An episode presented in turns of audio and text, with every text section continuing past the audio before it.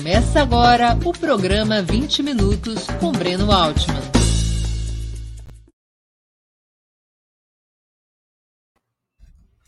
Bom dia! Hoje é 9 de setembro de 2021. Está começando mais uma edição do programa 20 Minutos. Nossa convidada é Rita Coitinho, socióloga e doutora em geografia, autora do livro Entre Duas Américas, Estados Unidos ou América Latina, publicado pela editora Insular. Vamos conversar sobre a retomada da integração latino-americana depois do vendaval destruidor da segunda onda neoliberal sobre as instituições e acordos regionais. Antes de começarmos, gostaria de pedir que façam uma assinatura solidária de Opera Mundi em nosso site ou se tornem membros pagantes de nosso canal no YouTube a imprensa independente e Opera Mundi precisam da tua ajuda para se sustentar e se desenvolver. Também peço que curtam, curtam e compartilhem esse vídeo, além de ativarem o sininho do canal. São ações que ampliam nossa audiência e nossa receita publicitária. Nossos espectadores e espectadoras também poderão fazer perguntas à convidada, escrevendo nas áreas de bate-papo das plataformas a quem as fizer no canal de Opera Mundi no YouTube. Peço que contribuam com o super chat ou o super sticker. Bom dia, Rita. Uma honra ter sua presença no 20 Minutos. Obrigado por aceitar nosso convite. Bom dia, Breno. Eu que agradeço, a honra é minha, né, de estar aqui no programa com você. Rita, o título do teu livro, Entre Duas Américas, Estados Unidos ou América Latina, de alguma forma representa a disputa central entre forças conservadoras e progressistas no subcontinente, no que diz respeito à identidade e às alianças? Exatamente, Breno. É, a ideia, eu tomei esse, esse, essa frase entre duas Américas do pensador cubano José Martí, né, que falava que havia duas Américas. E essas duas Américas representadas pela garra do imperialismo, né, os dentes do imperialismo, ou o trabalho explorado dos latino-americanos, né? E eu ampliei essa ideia de América Latina é, para também abarcar o Brasil é, nesse, nesse estudo que eu realizei. E a ideia é tentar, era tentar mostrar que os projetos de integração latino-americanos, é, eles normalmente estão atrelados às agendas progressistas, às agendas anti-hegemônicas, vamos dizer assim.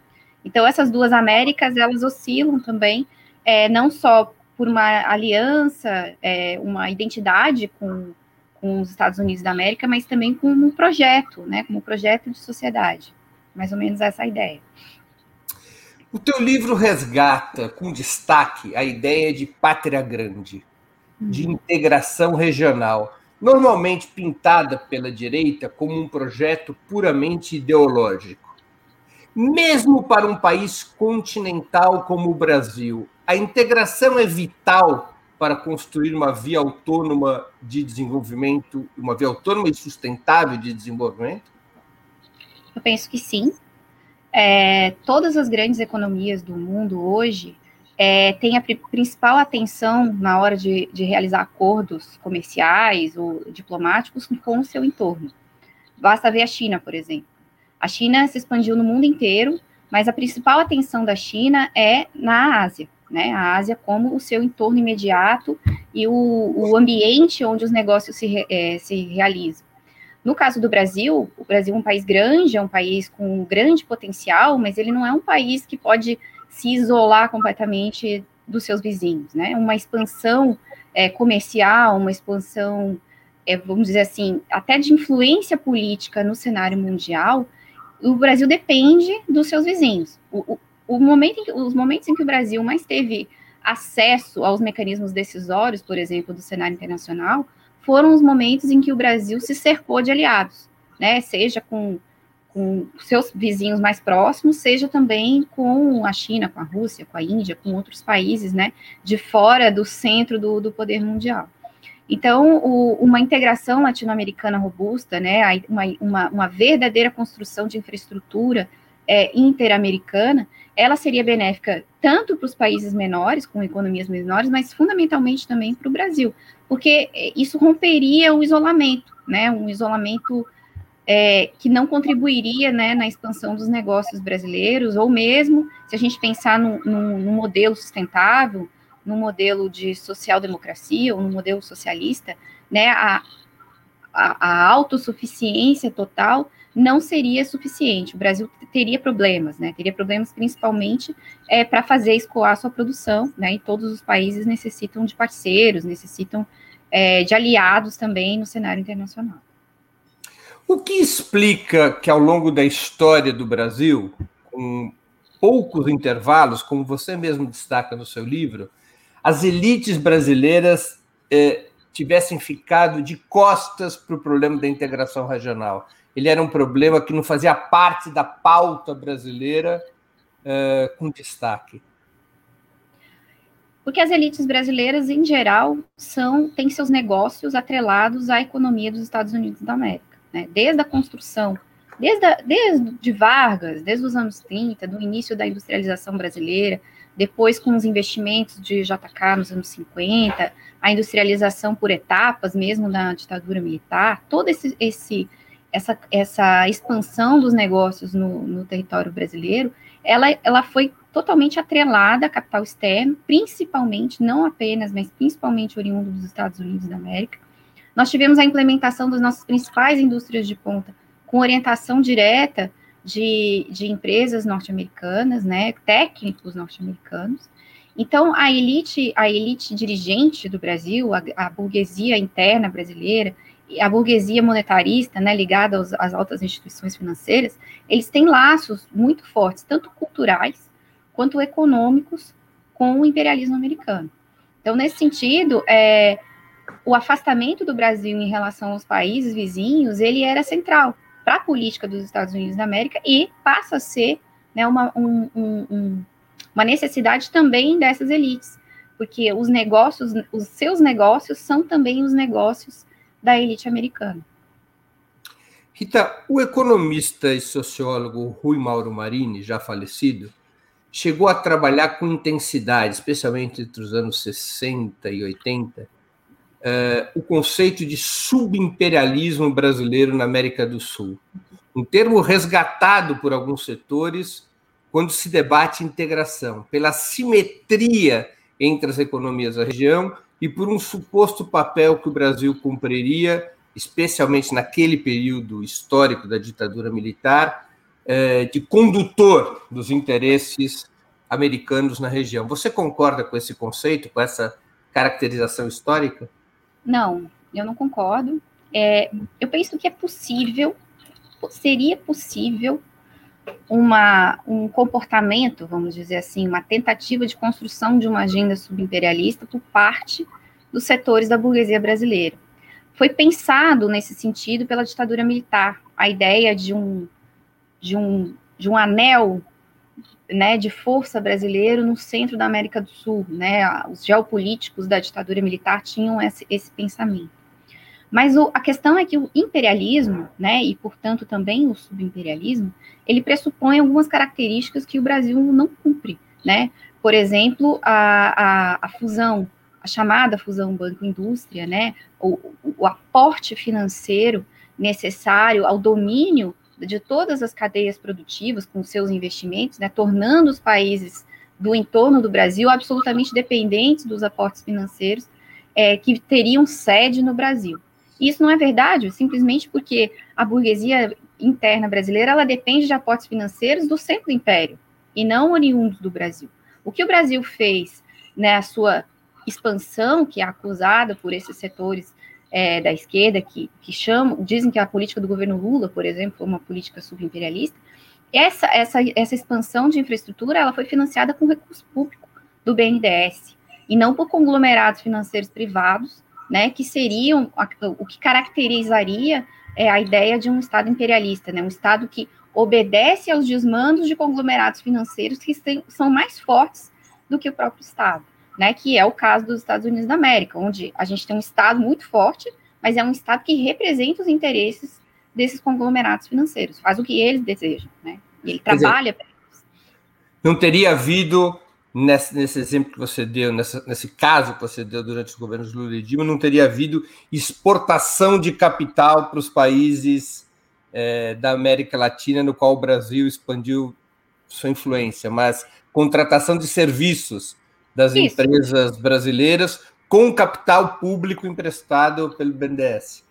Sim, você até tem investimento privado, mas se você for olhar os dados, é pífio. Não tem como você caracterizar uma nação como uma nação subimperialista, como caracterizar essa nação por conta de coisas residuais. Ah, o negócio do, da carne brasileira engoliu o negócio da carne no Uruguai. Isso aconteceu, de fato. Mas isso caracteriza toda a cadeia econômica brasileira? Isso dá uma cara para o Estado brasileiro? Ou isso é um caso de uma indústria específica que, aliás, né, o conglomerado brasileiro em questão, que engoliu é, o negócio de carne no Uruguai, é um conglomerado que tem muito dinheiro de investidores norte-americanos.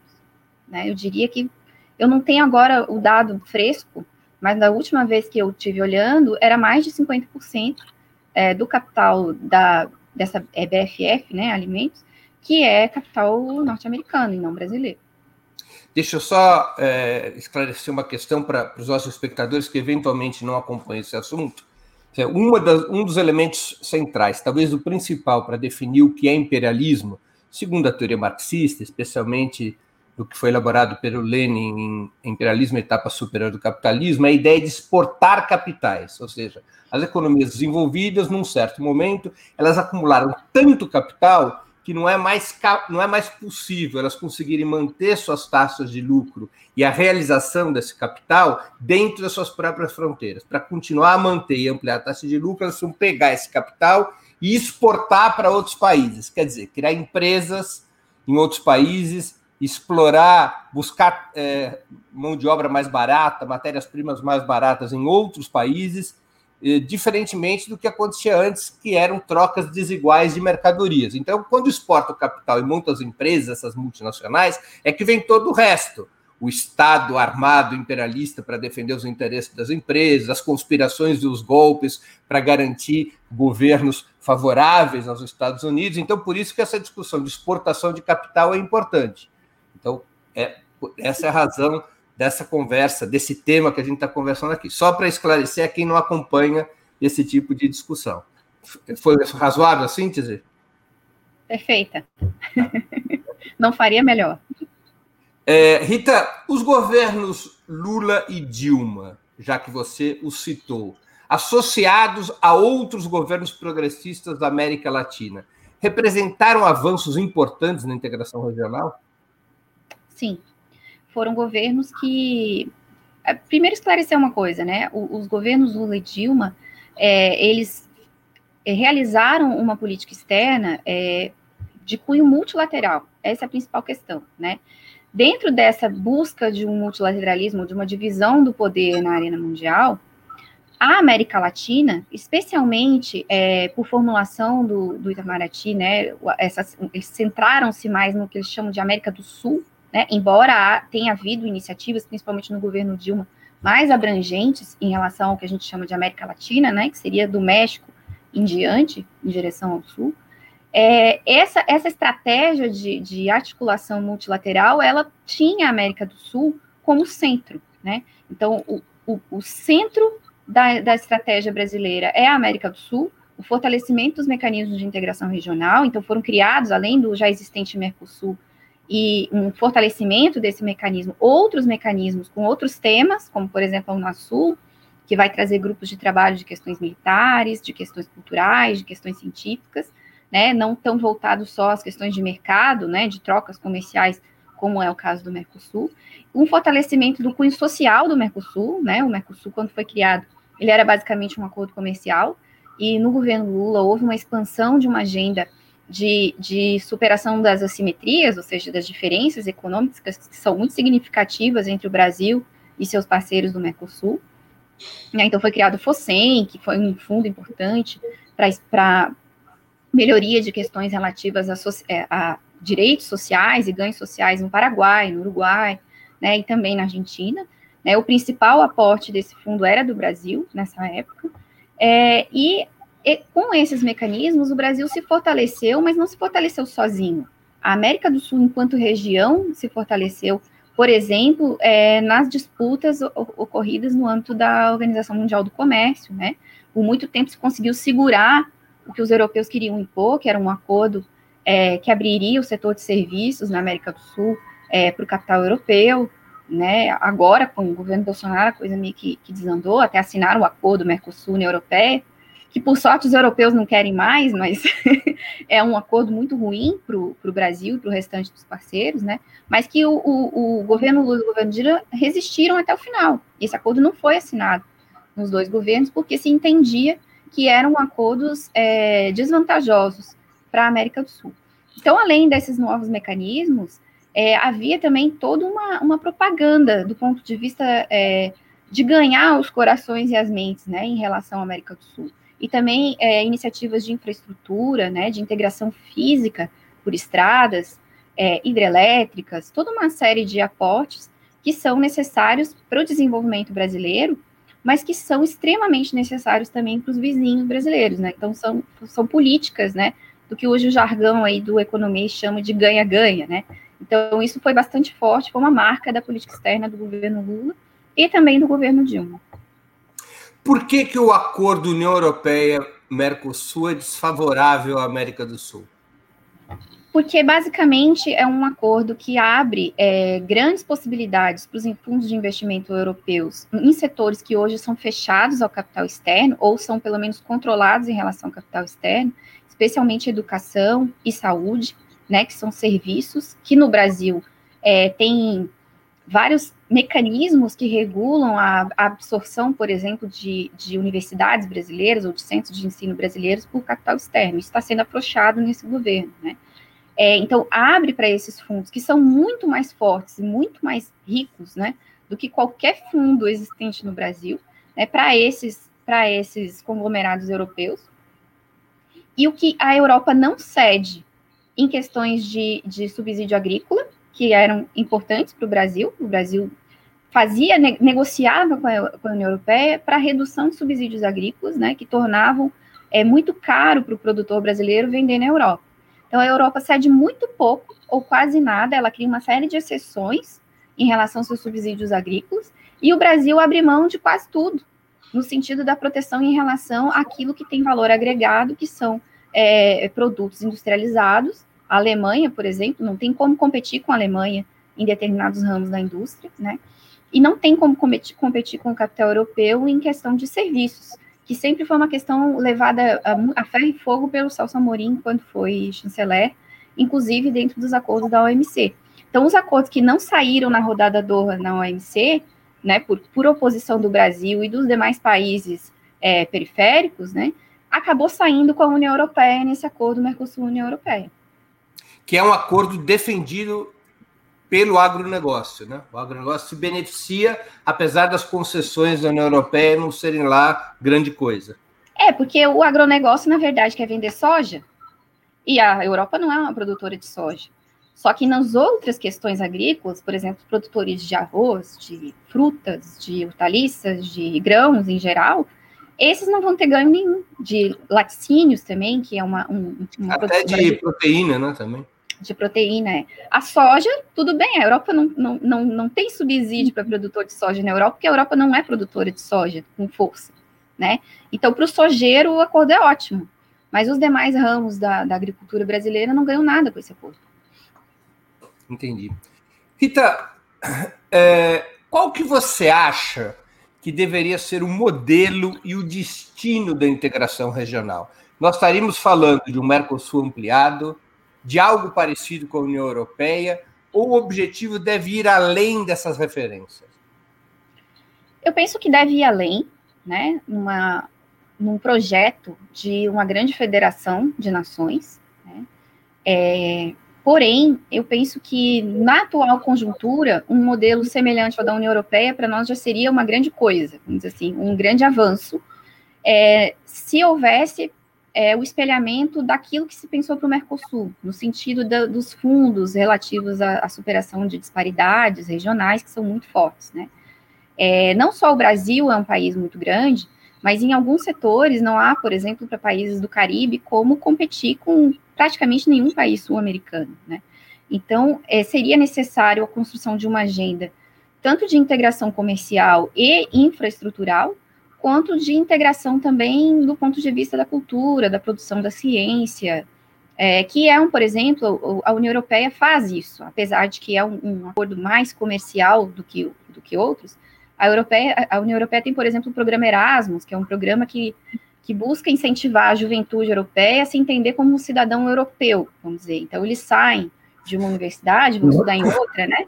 Então, acho que a América Latina poderia começar por aí, né? Visando, no futuro, uma grande federação. Agora, na União Europeia, joga um peso importante a moeda única. Aliás, a moeda única permitiu à Alemanha ter hoje o que ela não conseguiu com duas guerras. Né? Sim. É uma hegemonia sobre o continente europeu. Você acha, como programa de curto e médio prazo, ou programa de médio prazo, para falar a verdade, para essa retomada da integração regional, deveria se caminhar para uma moeda única? Penso que como projeto é interessante. É, não vejo como executar uma coisa dessa em, em, curto prazo, né? Talvez a médio e longo prazo, mas que pelo menos as trocas regionais pudessem ficar é, livres do dólar já seria um grande avanço, né? Se nós pudéssemos fazer as trocas regionais nas moedas locais, né? Ou eleger algumas moedas locais para serem a moeda do comércio intra-bloco, eu acho que a gente poderia ter um avanço é, facilitando as compras, facilitando as trocas e facilitando também as, os investimentos né, dos capitais internos, vamos dizer, ao bloco. É, e isso pensando num avanço para frente, né, de uma unificação monetária, que eu penso que é um, um, um, passo muito grande, que hoje nós não teríamos nem, mesmo que a gente tivesse continuado, vamos dizer assim, o projeto a partir de Lula e Dilma, hoje a gente não teria condições de fazer isso. A gente não conseguiu nem avançar no banco é, no banco proposto pela Venezuela, né? O Banco então, do Sul. O Banco do Sul. Né? Então, a gente teria ainda um caminho muito longo para chegar nessa, nesse, nesse objetivo, até porque nenhuma das moedas usadas na América Latina são moedas fortes ponto de vista internacional. E aí a gente tem algumas economias dolarizadas também na América do Sul. Né? Agora, no âmbito do Mercosul, é previsto uma moeda contábil as CCR, que Isso. operam sem ser pelo dólar. Elas estão. Esse mecanismo ele está ativo? É, esse mecanismo foi criado ainda ali no, no governo Dilma, né?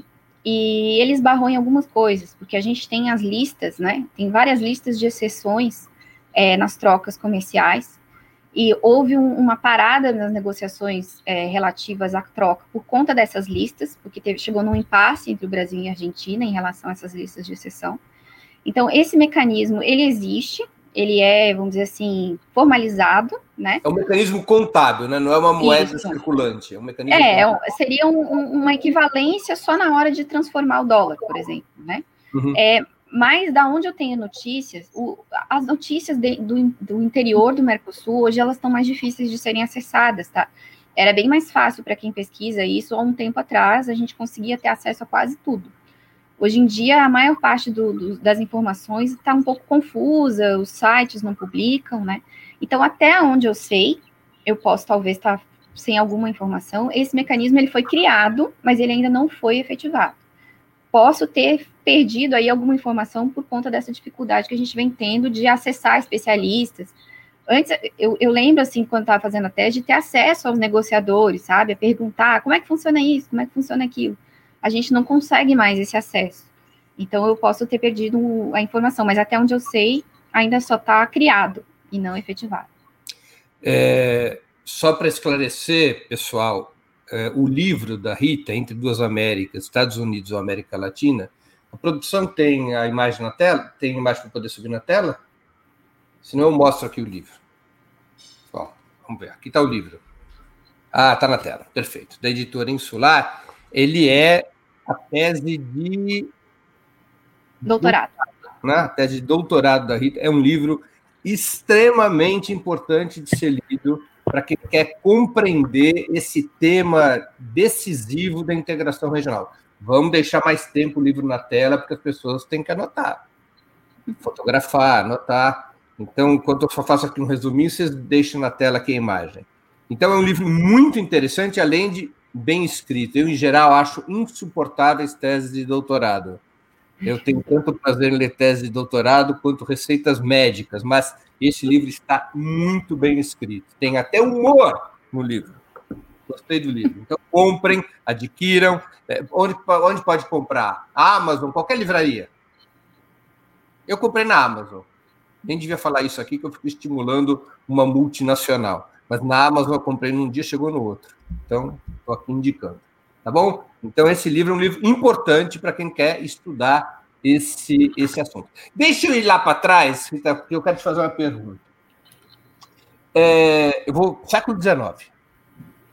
Bora. O segundo império, na verdade, desde o primeiro império, o Brasil desenvolveu em relação à América Latina uma lógica é, de expansão territorial, desde o tema cisplatino até a Guerra do Paraguai. Sim. Tá? Quer dizer, o Brasil se, era um império e era um império com expansões, com é, objetivos expansionistas. Uh, de alguma maneira, o legado desse longo período de expansão imperial brasileira também tor se tornou um obstáculo para a integração latino-americana pelas desconfianças e tensões que este praticamente esses 80 anos de expansão imperialista brasileira entre o primeiro e o segundo império é, existiram? Eu creio que sim. É, há, há ainda é, questões, vamos dizer assim, do ponto de vista da cultura latino-americana, desconfianças em relação ao Brasil.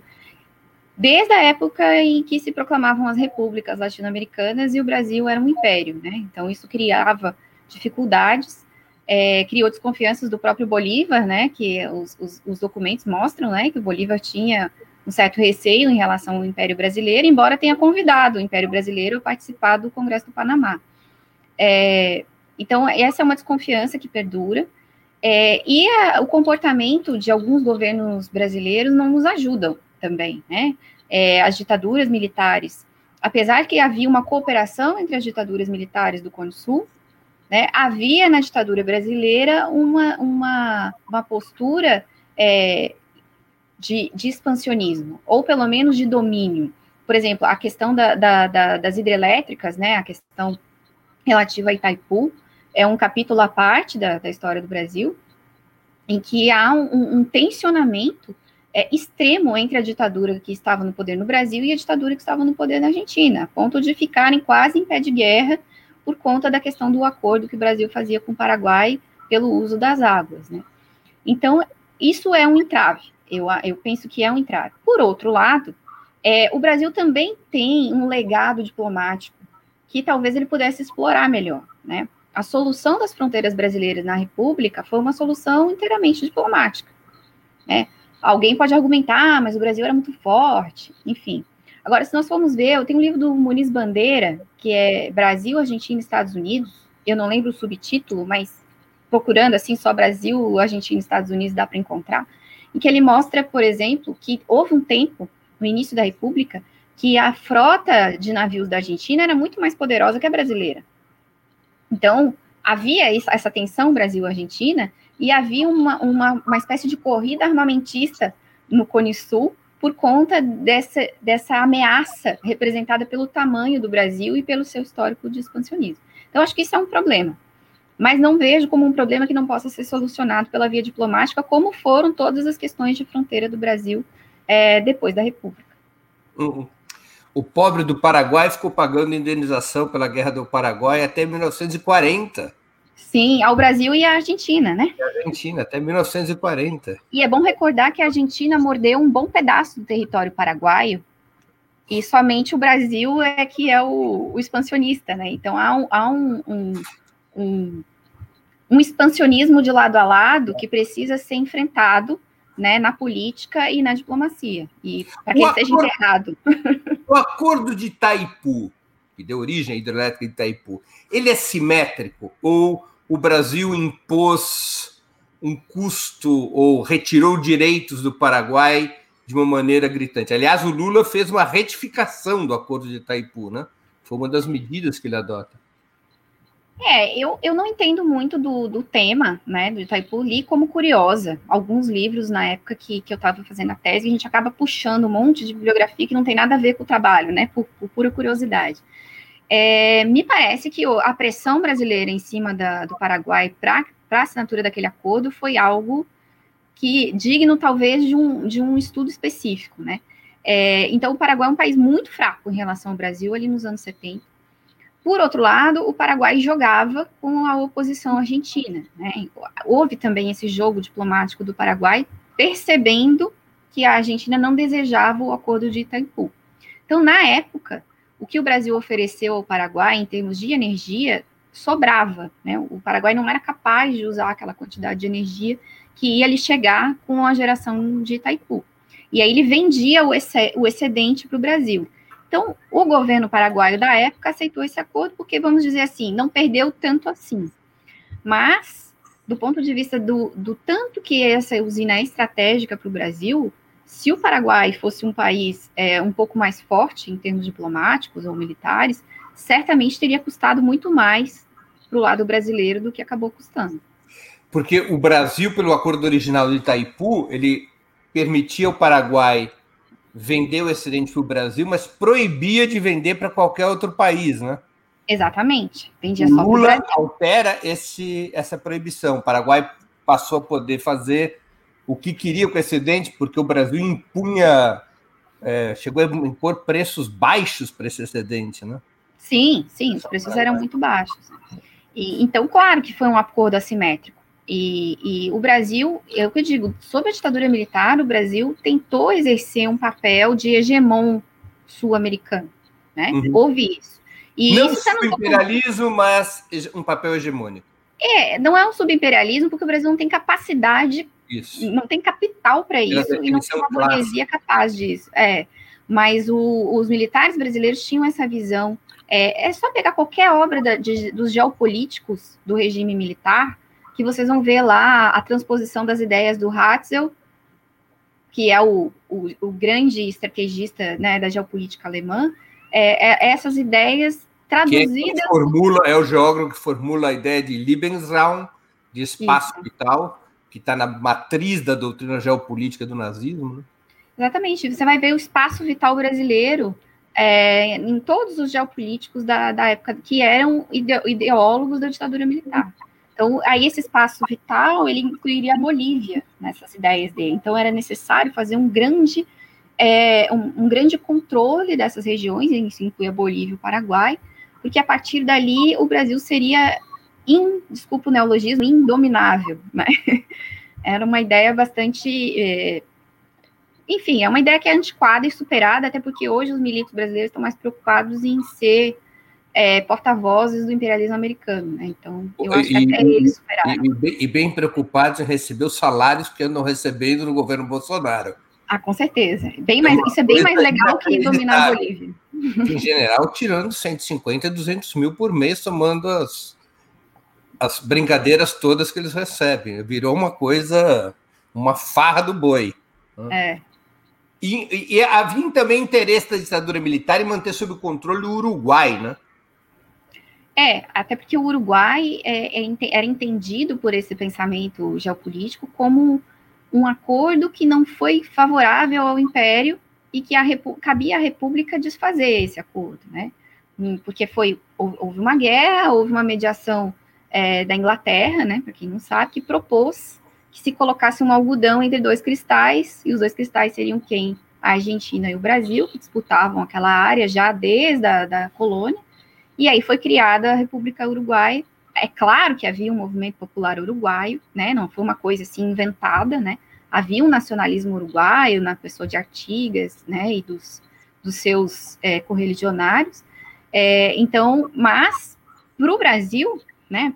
Para esse pensamento hegemonista que, que, que representado principalmente pela ESG ali nos anos 60, 70, aquilo ali era um, um, um, erro, né? Um erro, uma fraqueza do império que precisaria ser resolvido.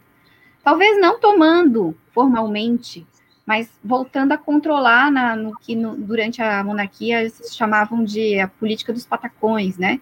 O Brasil pagava e os uruguaios faziam o que a gente queria.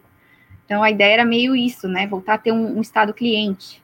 Claro, e quando o Uruguai não fez, veio a Guerra do Paraguai, que começa pelo Uruguai. Né? É, porque o Solano Lopes faz um acordo com, com os blancos uruguaios, né? E aí o Brasil e a Argentina se sentem ameaçados, porque esse acordo pressupunha cortar os dois territórios, porque o Paraguai queria uma saída para o mar, né? Então, e aí começa aquela confusão que durou oito anos e custou a coroa Dom Pedro II. Né? Rita, apesar de países governados pela direita também terem aderido às instituições integracionistas dos primeiros 15 anos do século XXI, como a Unasul e a CELAC, você acha que os Estados Unidos operaram e operam contra a integração regional? A contraofensiva conservadora deslanchada a partir de 2009 teve como um dos alvos a integração regional? Na minha visão, sim.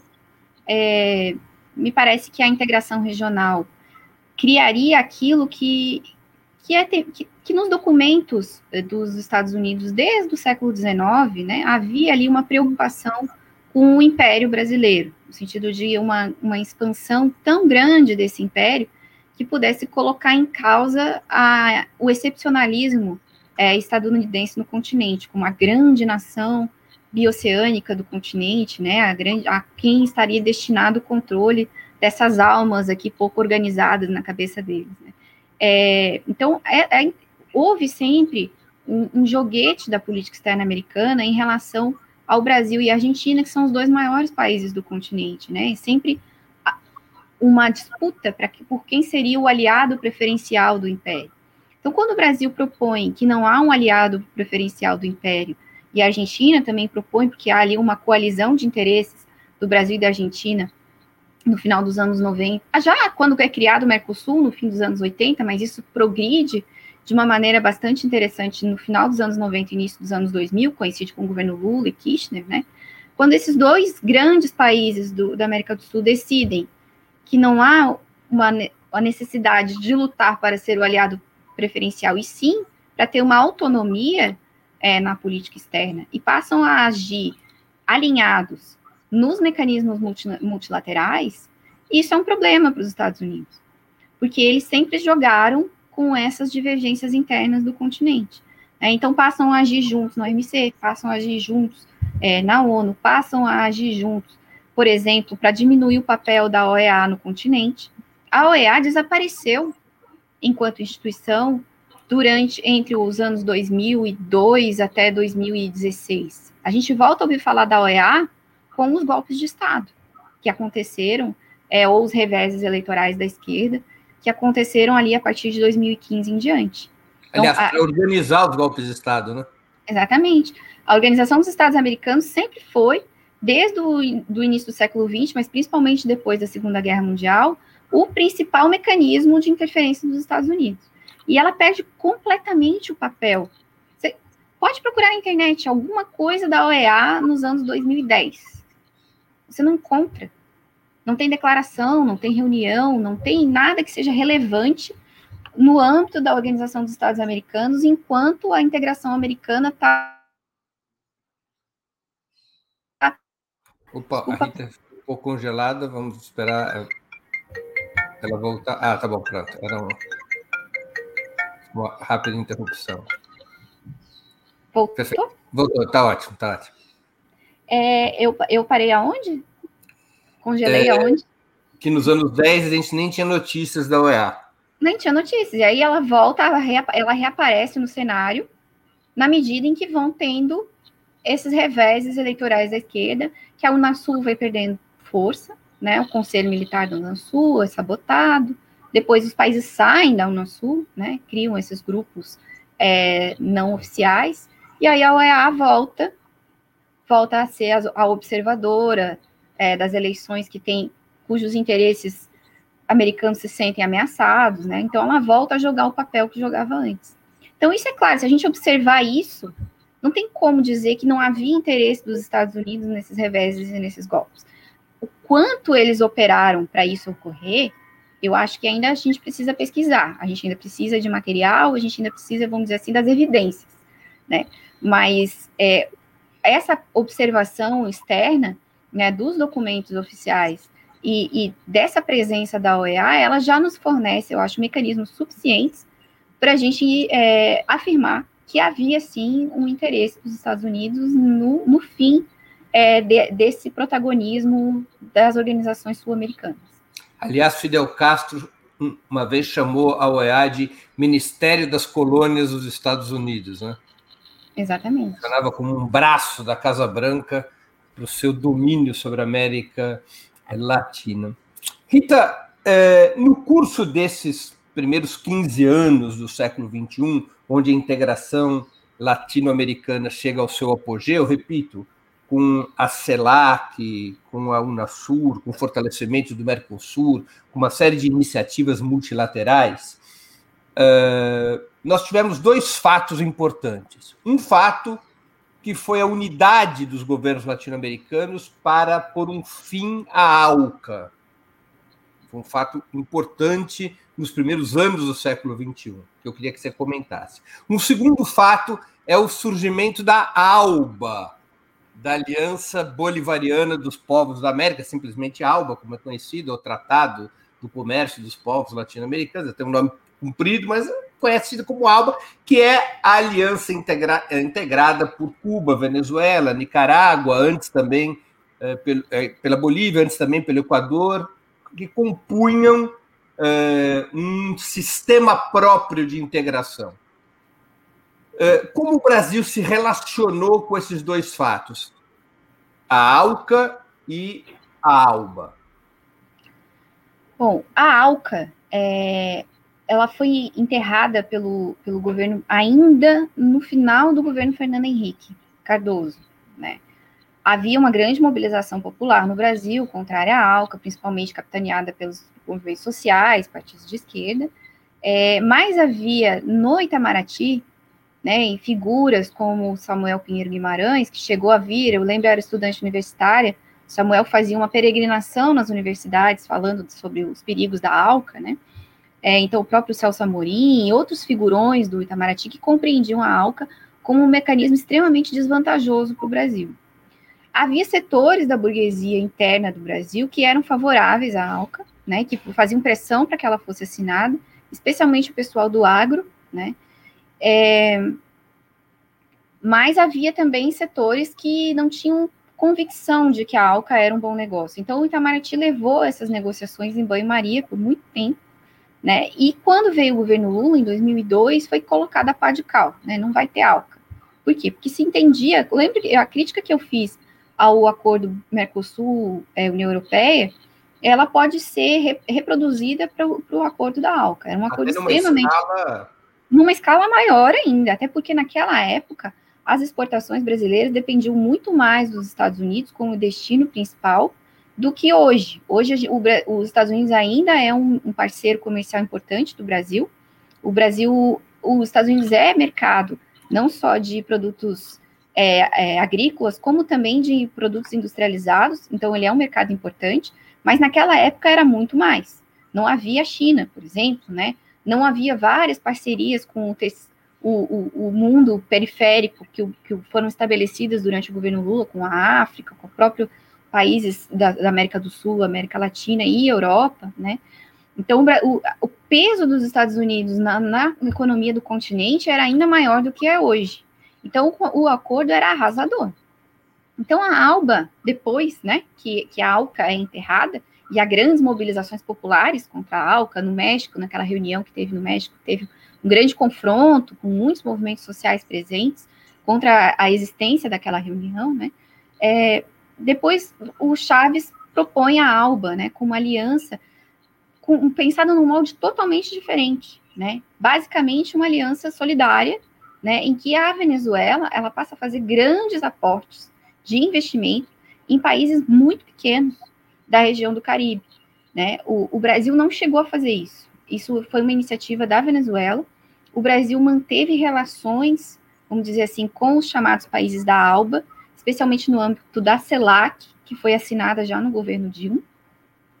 Mas o Brasil não chegou a entrar né, como partícipe da ALBA, até porque dentro das instituições brasileiras, como principalmente o Itamaraty, mas também Banco Central e outros locais do Estado brasileiro onde os técnicos têm algum peso decisório, havia uma certa resistência à, à entrada do Brasil nesse mecanismo. Até por isso, por essa cara dele, em que é muito mais um mecanismo de expansão é, de trocas ligadas até pelo perfil da Venezuela ligada a combustíveis, né? A, a Venezuela fez todo um investimento numa rede de transporte para combustível para esses países e trocas de serviços, né? Médicos, Cuba fornece médicos, Cuba também fornece educadores, e esses países caribenhos têm muito pouco, vamos dizer, a oferecer. E para o Brasil, com a enorme presença do empresariado nos mecanismos de negociação dos acordos regionais, a ALBA não entrou na pauta, porque não passaria, né, nesses conselhos, não sei se vocês sabem, mas é, tanto o Mercosul quanto esses outros mecanismos todos, eles têm conselhos que têm a presença do empresariado brasileiro com peso, com voto, com, eles podem opinar, vamos dizer assim, isso foi um mecanismo criado ainda no governo Lula. E, e não teria condição desse tipo de acordo passar, pela cara que esse acordo tem. Ele é um acordo muito mais ideológico, vamos dizer assim, é, do que é o Mercosul. O Mercosul é um acordo comercial, né? E aí o governo Lula conseguiu dar uma cara mais social a partir da criação do FOSEM e outros acordos relacionados a, a intercâmbio educativo e tal. Mas é, o Mercosul entrou fácil na agenda brasileira porque ele era puramente um acordo comercial, em que a burguesia interna brasileira, parte dela teria bastante ganhos comerciais, né? Então ela passa mais fácil. E a Unasul, ela também passa fácil porque ela, ela, ela substitui a IRSA, que é aquele, aquele mecanismo criado lá no governo do FHC de investimentos em integração física, né? Seja por estradas, por pontes ou por hidrovias. Então, a IRSA é transformada em Unasul e ela ganha um componente militar, ela ganha um componente de acordos militares. Então, os militares participaram disso, né? Então, houve ali um, um grande, uma grande acomodação de forças para a criação da Unasul.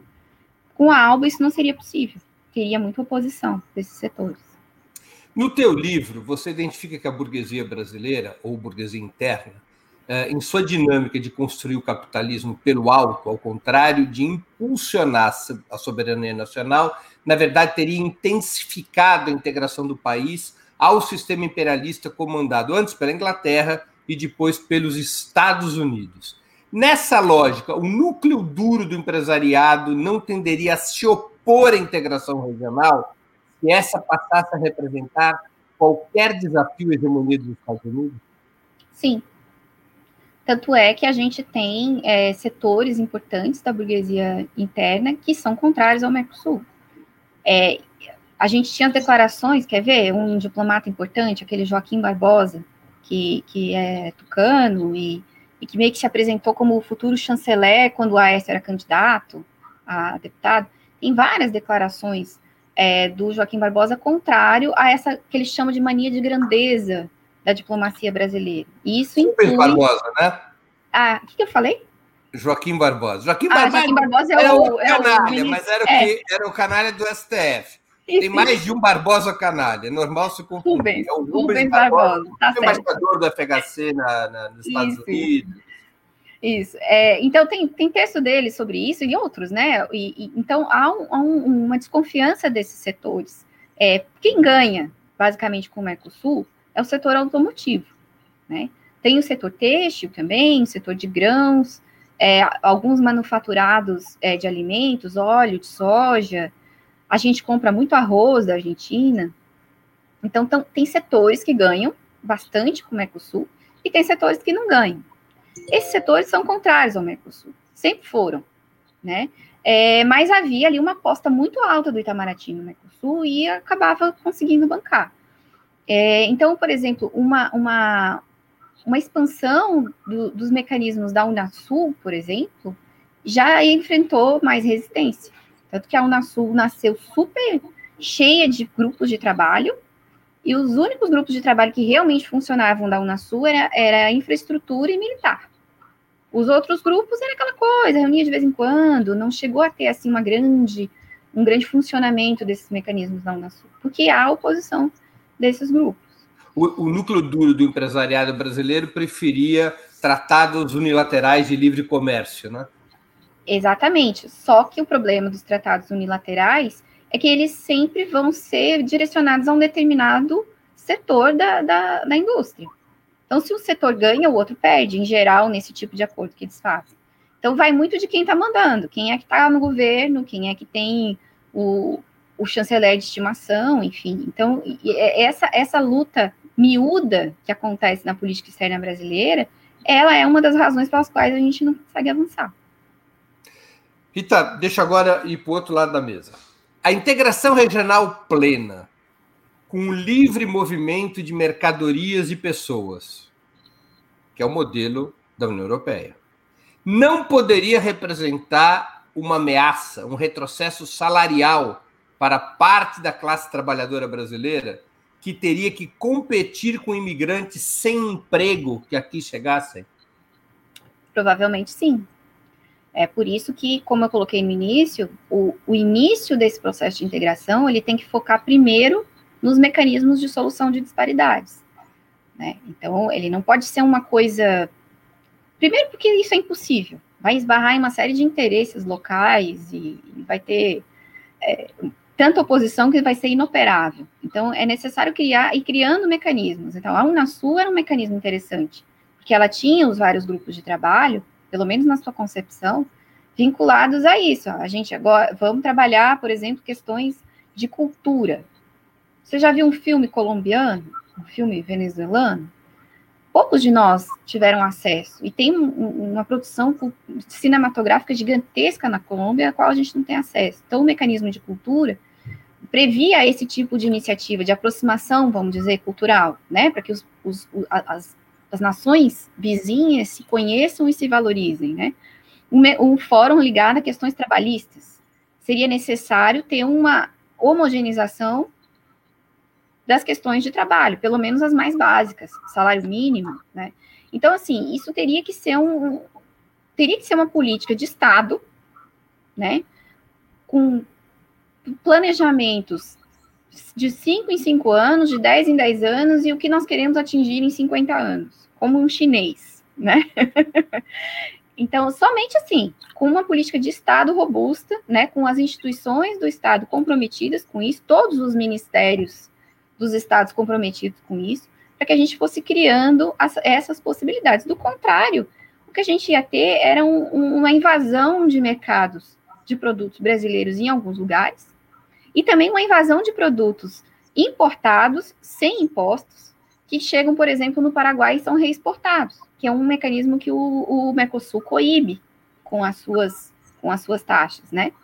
Então, é, uma série de problemas poderiam acontecer se a coisa fosse feita assim. Então, eu, é, a defesa da integração latino-americana, ela passa por uma defesa de concepção de nação. Que nação o Brasil quer construir, né? E como que ele se relaciona com os seus vizinhos no sentido de que a, a, riqueza dos vizinhos é também a riqueza do Brasil. Então, é bem diferente da lógica do que a gente tem à frente do Estado brasileiro hoje. Então, aparentemente, é uma recuperação eleitoral dos partidos de esquerda na América Latina. No México, na Argentina, no Peru, boas expectativas no Chile, na Colômbia e no Brasil, além do processo bolivariano estar resistindo bravamente na Venezuela. Qual seria o caminho, o programa mínimo para retomar a integração do continente? O que, que um novo governo de esquerda no Brasil poderia e deveria fazer nos seus primeiros momentos para retomar o tema da integração latino-americana? Eu acho que retomar os mecanismos já existentes, né? retomar os mecanismos que estavam em discussão no Mercosul e que foram paralisados nesse governo, é, avanço em relação às trocas, é, o mecanismo, esse mecanismo contábil que você sugeriu, mas avançar para trocas em moedas locais, é, reforçar o fundo social do Mercosul, integrar a Bolívia e a Venezuela de fato ao Mercosul. A, a entrada da Venezuela foi travada, né? E a Bolívia está com o Estado interessado em ingressar e o processo não avança. É, a efetivação do parlamento do Mercosul, que também não aconteceu, que estava prevista, né, para a gente ter um parlamento do Mercosul com eleições diretas nos países, a gente só tem aquele parlamento que a gente indica representantes do nosso próprio parlamento e que não tem envolvimento do povo nisso. Então, a gente avançar nesse mecanismo e retomar as iniciativas vinculadas à Unasul, para que a gente pudesse ter uma expansão vamos dizer assim, uma, uma convergência desses dois mecanismos num único, talvez no futuro, né, para a América do Sul e, quiçá, né, se fosse possível, também o Caribe. Né, uma, uma, um, um avanço na convergência desses blocos, pensando em políticas agregadoras. O que, que é? Quais são as bandeiras centrais dos países sul-americanos e, e, caribenhos e, e da Centro-América? São as questões dos subsídios, né? Como que nós vamos atuar juntos na arena internacional? A questão dos investimentos externos. Todo mundo agora tem investimento chinês. Como que esse investimento chinês pode ser usado a nosso favor, né? Nós somos favoráveis a fazer negócio com a China, com os Estados Unidos, com a, com a União Europeia, com todo mundo. Mas a, a, canalização desses investimentos em obras, em, em, em, questões que sejam favoráveis né, aos governos dessa região. E isso só é possível com governos autônomos, né, com, com chancelarias autônomas e com um, um, um envolvimento popular, né, que normalmente começa com os partidos de esquerda mesmo, e com os movimentos sociais, que têm essa visão alternativa em relação à América do Sul, né, e a gente poderia, então, começar a avançar em alguns mecanismos. Principalmente isso, o controle de investimentos comuns, né? E, a, e o fortalecimento dos mecanismos já existentes e que foram enterrados pelos governos de direita que ascenderam. A América Latina integrada teria força suficiente em escala planetária para romper a divisão internacional do trabalho que lhe impôs um processo duplo de desindustrialização por um lado, e de intensificação da economia agroextrativista de outro? Eu penso que a América Latina tem tamanho, tem população e recursos suficientes é, para uma iniciativa voltada para dentro. Não no sentido de um isolacionismo completo, mas de uma busca por desenvolvimento unificado, né, desenvolvimento sustentável. É, impor ao mundo algo não acho, não vejo que nós temos força, né, do ponto de vista até porque é um continente bastante pobre, um continente com grandes dificuldades. Mas penso que poderíamos, poderíamos ser um ator central nas agendas multilaterais, combinados com a China, com a Rússia, com a Índia, com a África do Sul, com a União Africana, que é uma importante, é, uma importante iniciativa do continente africano, né, que tende a ter algum tipo é, de força no cenário internacional também, se a União Africana começar a, a realmente funcionar em, em, em, consonância. Hoje em dia eles têm vários problemas internos, né? Então, acho que seria possível nesse sentido, de um fortalecimento dos debates que são centrais aos povos nos mecanismos multilaterais. Agora, impor ao mundo, eu acho pouco provável. Você é favorável à extinção da Organização dos Estados Americanos e sua substituição por um organismo como a CELAC, que excluísse Estados Unidos e Canadá? Sem dúvida nenhuma. A OEA, ela nasceu como um posto avançado do Departamento de Estado americano. E ela funciona como um, um posto avançado do Departamento de Estado americano. A gente tem a sede da OEA nos Estados Unidos. Quase, to é, quase, todos os presidentes é, da OEA, de alguma maneira, indicados ou impostos pelos Estados Unidos. E ela não tem nenhum tipo de. Tirando o Conselho de Direitos Humanos vinculado à OEA, que é uma organização interessante, é, que poderia ser reformulada e reaproveitada, não há, não há nada ali que faça falta para os povos latino-americanos. Tanto é que quando houve conflitos verdadeiros, as, as mediações ocorreram no âmbito da Unasul. As melhores mediações que a gente teve nos últimos anos, né, em relação a pacificar, por exemplo, Venezuela e Colômbia, é, conflitos ali de fronteira do Peru com Chile, com Bolívia, enfim, todas essas, essas questões internas do continente sul-americano foram melhor solucionadas no âmbito da Unasul do que em qualquer outro tipo de mecanismo imposto pelos americanos. Eu acho que os americanos deviam participar somente quando fossem convidados, né, e não impondo a sua, a sua presença. A América Latina deveria ter seu próprio sistema de defesa apartado dos Estados Unidos? Deveria, deveria ter. Eu não acho isso praticável nos dias de hoje, porque a maior parte das nossas forças armadas, todas elas, são vinculadas aos Estados Unidos da América. É, é necessário que os países, autonomamente, autonomamente, ao reconstruir seus projetos populares, retomem e reformulem as suas relações com suas próprias forças armadas. Da maneira como nós estamos hoje, nós teríamos um posto avançado dos Estados Unidos da América ao construir uma unidade das Forças Armadas sul-americanas. Veja o aporte financeiro dos Estados Unidos no exército colombiano, por exemplo, né? E no, as relações é, incestuosas do exército brasileiro com os Estados Unidos. Né? Hoje o sonho de um oficial brasileiro é fazer curso em West Point, né? É ter uma adição, ser adido cultural, adido, cultural, desculpa, adido militar é, em Washington, né?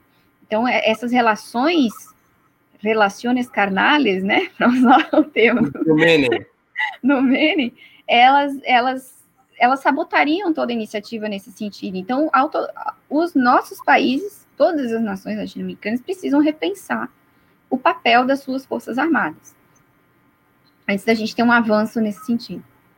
Rita, a gente está chegando ao fim da entrevista. Eu sempre faço duas perguntas aos convidados, às convidadas desse nosso programa. A primeira delas é qual livro você leu ou está lendo durante a pandemia e gostaria de sugerir aos nossos espectadores. A segunda, qual filme ou série assistiu ou está assistindo e poderia indicar a quem nos acompanha. Certo. É, eu, eu, na verdade, já tinha lido esse livro e eu peguei para reler, que é um livro muito interessante, é, do Jorge Abelardo Ramos, que é um argentino, é, traduzido pela Insular, que é a editora que publicou meu livro, que é a história da nação latino-americana. É um baita livro de história. É, claro que a gente pode discutir alguns pontos, tem várias coisas que ele fala que eu, na época que li a primeira vez, ai, nossa, que viagem, né? Tem umas coisas assim que são bem sonhos dele, né? Mas tem muita informação interessante. História é, da nação latino-americana, o autor, como se chama? Jorge Abelardo Ramos. Abelardo ou Adelardo? Abelardo. Abelardo. Abelardo. Ramos. É, é, um baita livro, baita mesmo, né? Ele tem mais de 500 páginas, mas é, um, é uma viagem na história do nosso continente. É, por exemplo, a questão da, da, da autonomia dos países mesoamericanos, né? É, eu, eu não conhecia essa história. Ele traz em detalhes como se deu o processo de independência desses países, como que os Estados Unidos interferiram, né? Inicialmente independentes, formando um único território e foram picados em vários territórios. A história da separação do Panamá da Colômbia, a história da unificação argentina, suas relações com o Brasil. É um, é um livro, é uma viagem na história muito, muito bacana. E o filme, é um filme já bem antigo, mas eu não tinha visto. É um documentário, na verdade, em quatro partes, é, que se chama A Batalha do Chile. O, o, é o, ele, ele foi produzido pelo Patrício Guzmán, um cineasta chileno, é, que saiu do Chile no golpe é, do Allende, é, que, que depôs o Allende, e ele voltou secretamente ao Chile, né, e com isso fez algumas filmagens que foram essenciais é, para esse documentário. Especialmente os dois, as duas primeiras partes do documentário é muito interessante e, e vale a pena preencher aí pelo menos um fim de semana inteiro aí para maratonar o, o, documentário todo. Tá bem, Rita. Eu queria é, agradecer muito pelo teu tempo e por essa conversa que foi extremamente informativa. É, obrigado mesmo pela oportunidade que você deu aos espectadores e a mim mesmo. Eu que agradeço pelo espaço, muito bacana estar aqui e parabéns pelo programa, pelo Opera Mundi, pela equipe. O trabalho de vocês é essencial para o Brasil. Um abraço. Obrigado, Rita. Abraço. Encerramos assim mais uma edição do programa 20 Minutos. Voltaremos a nos ver amanhã, sexta-feira, 10 de setembro, às 11 horas da manhã, com outra edição do programa 20 Minutos. Nosso convidado será Carlos Latufi cartunista e militante da causa palestina, cartunista, chargista e militante da causa palestina. Nós vamos conversar sobre o mundo nos últimos 20 anos, depois da derrubada das Torres Gêmeas em Nova York, no dia 11 de setembro de 2001. No próximo sábado, 11 de setembro, completam-se 20 anos do atentado da Al-Qaeda contra as duas torres do World Trade Center em Nova York e contra o Pentágono em Washington. Até lá, obrigado pela audiência e um grande abraço.